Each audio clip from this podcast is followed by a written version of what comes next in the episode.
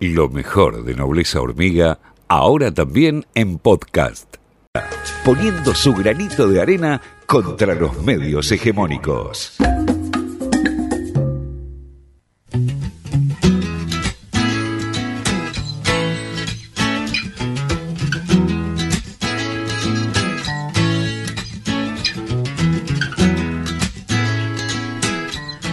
7 de la mañana en todo el país. Eh, ayer se conoció, perdón, ayer no, la semana pasada, se conoció el dato de pobreza en el segundo semestre. 42% de la población argentina es eh, pobre y eso afecta, bueno, principalmente a, a los menores de edad, pero también hay muchas mujeres que son afectadas por eh, la pobreza en mayor medida que los varones, por todas las desigualdades que existen en eh, el patriarcado en general y que se eh, visualizan en este tipo de datos. Por eso es que vamos a dialogar ahora con Lucía Sirmi, que es la directora nacional de políticas de cuidado en el Ministerio de Mujeres, Género y Diversidad. ¿Qué tal Lucía Ezequiel Orlando, Lucía Yolivé y Lautaro Fernández y Mayán? Te saludamos. ¿Cómo te va?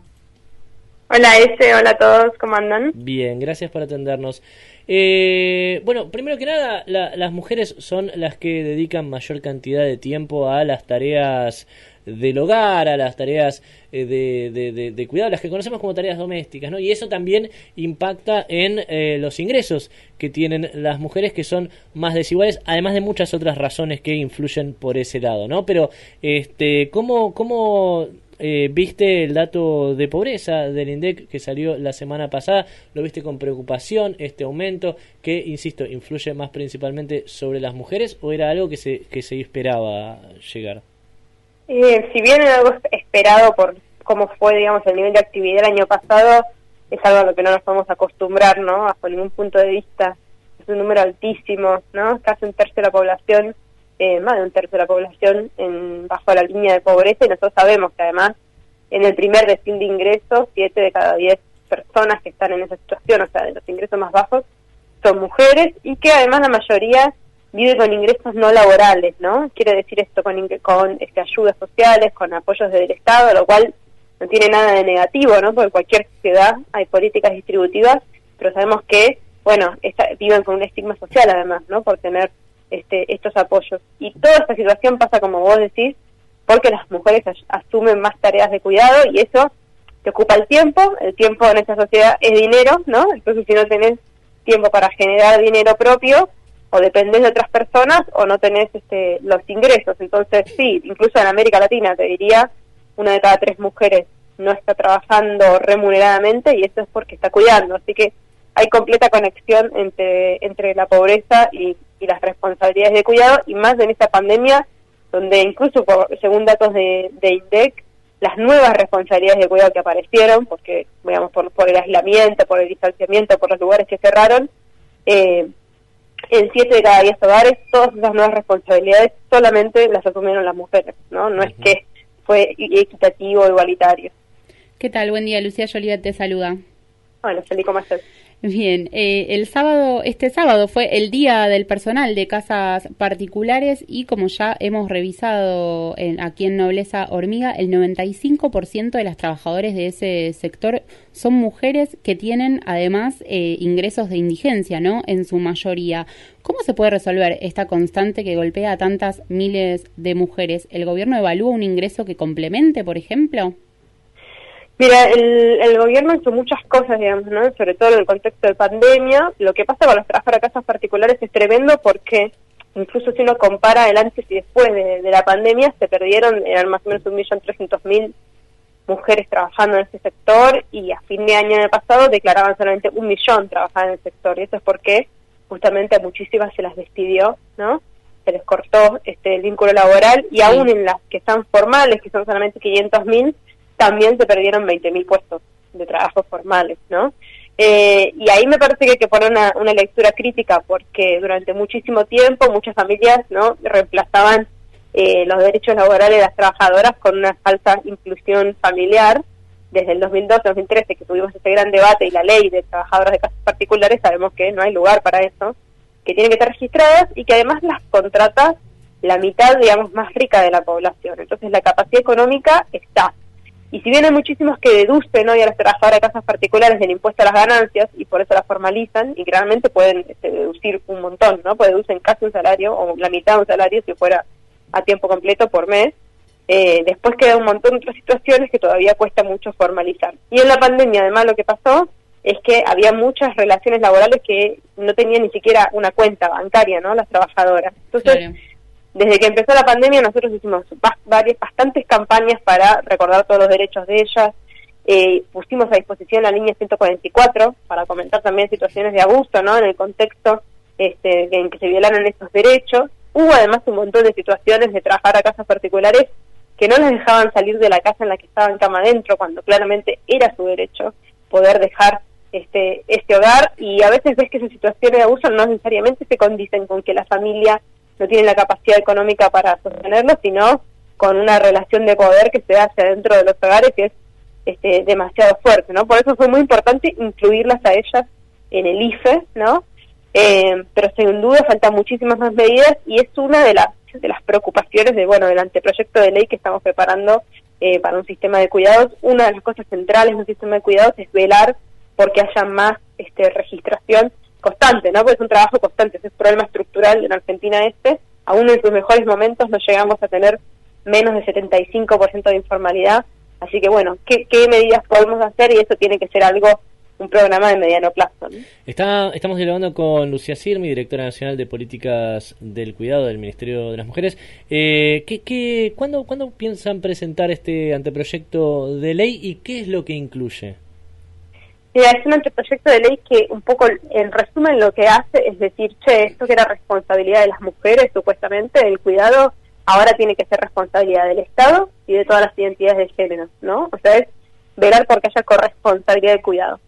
¿Qué incluye? Bueno, eso lo estamos escribiendo participativamente, pues estamos haciendo instancias consultivas con todos los sectores, hay una comisión redactora, se están haciendo parlamentos en cada provincia, eh, pero tiene que pensar en todos los sectores, en las trabajadoras de casa particulares, tiene que pensar en el cuidado domiciliario, en las personas mayores, en la primera infancia, las personas con discapacidad, cuidado comunitario. O sea, tiene muchas aristas el cuidado y obviamente mayor responsabilidad por parte de, los varones. El plazo que tenemos es de ocho meses, o sea que tenemos eh, creo que dos meses más, tenemos para cerrar dos meses y medio más para cerrar este proyecto y por ahora la verdad es que vamos a hacer algo muy muy bueno porque obviamente que no es que se va a dotar todas las transformaciones en este anteproyecto de ley, pero sí marcar ese cambio de, paradigma que ya era evidente que se necesitaba antes y ahora con todo lo que pasó en la pandemia es casi urgente e imperdonable que esta distribución siga así, más sabiendo que aún muchísimos varones que están concientizados sobre este tema no es que transforman esto dentro de sus hogares, y eso es porque el problema es social, es sistémico. Hay muchos que piden quedarse ellos cuidando, le dicen, no, ¿y tu mujer dónde está? ¿no?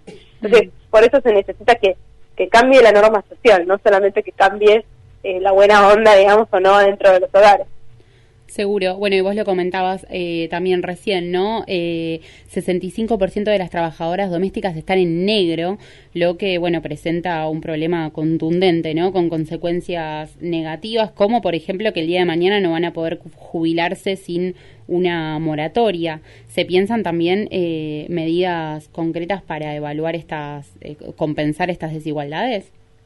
Sí, es, un problema incluso estructural de las mujeres, no solo de las trabajadoras de casas particulares, porque si nosotros viviéramos en un mundo completamente contributivo, es decir, donde te exigieran realmente cumplir con todas las contribuciones, este, con todos los años de contribución para poder jubilarte, solo el 18% de las mujeres en Argentina se podría jubilar.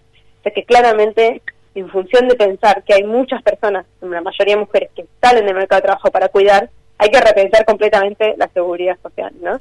Eh, pero sí tener en claro y aprovechar para, para refrescar que ninguna trabajadora de casa particular, por pasar a estar formalizada, pierde ni la asignación universal, ni un montón de derechos que adrede el Estado los incorpora para que no haya ninguna ninguna idea de que perdés cosas si pasas a la formalidad. Lo digo esto porque muchas veces lo piensa la trabajadora o se lo hace querer el empleador, ¿no? no, no te puedo, importante no te puedo poner entre comillas en blanco, ¿no? No vamos a usar más este blanco y negro, pero no te puedo poner en blanco porque te vas a quedar sin esto, sin lo otro. No, no existe esto y además realmente es ínfima la suma que hoy le cobra el Estado al empleador por formalizarla, ¿no? Es algo, claro, que está invirtiendo el Estado en, en, ese sector. Entonces, no, no hay excusas eh, no hay ningún tipo de excusa, sinceramente, para seguir sosteniendo esto, que si bien no tenemos el número ya, sabemos que en gran parte de, esos, de ese porcentaje de pobreza que aparece tenemos un montón de trabajadoras de casas particulares y ex trabajadoras que se quedaron sin trabajo el año pasado. Una última pregunta que seguramente va a surgir como crítica de, del ala más, dura, de la derecha, que cuestiona incluso el hecho de que existe un Ministerio de las Mujeres.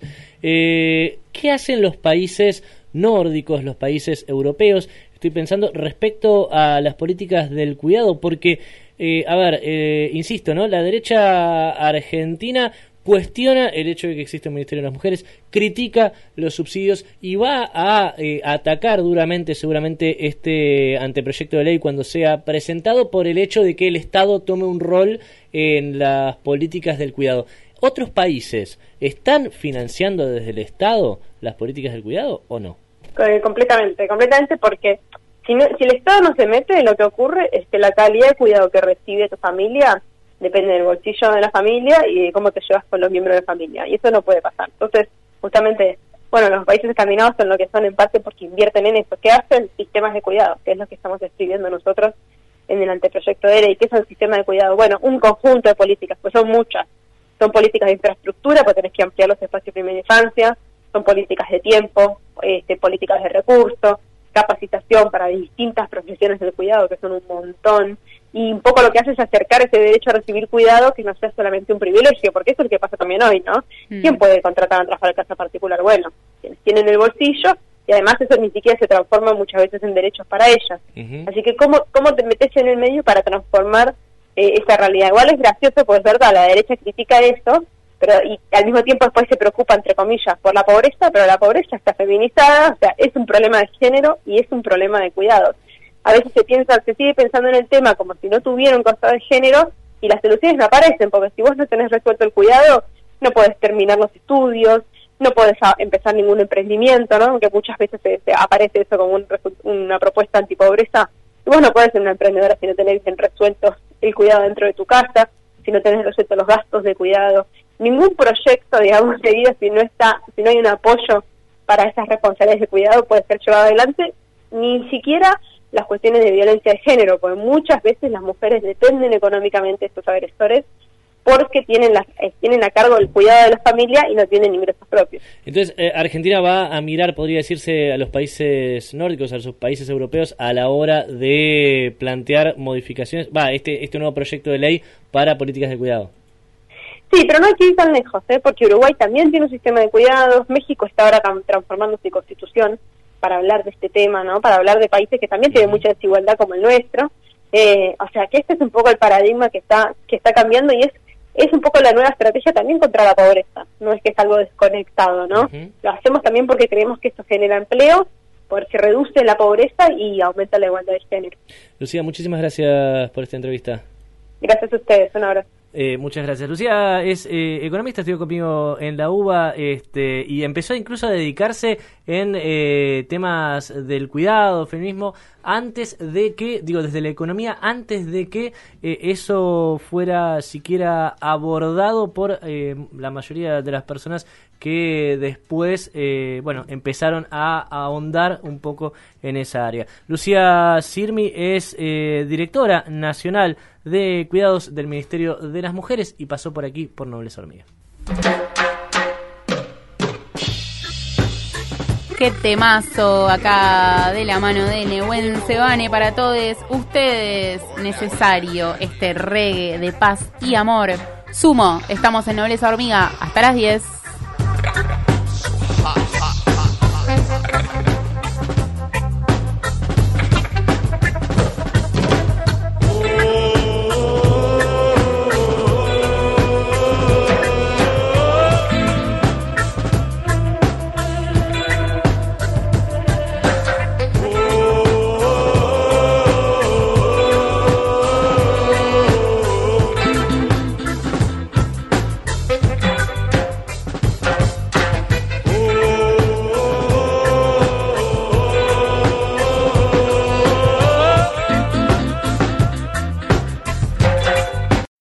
Nobleza Hormiga,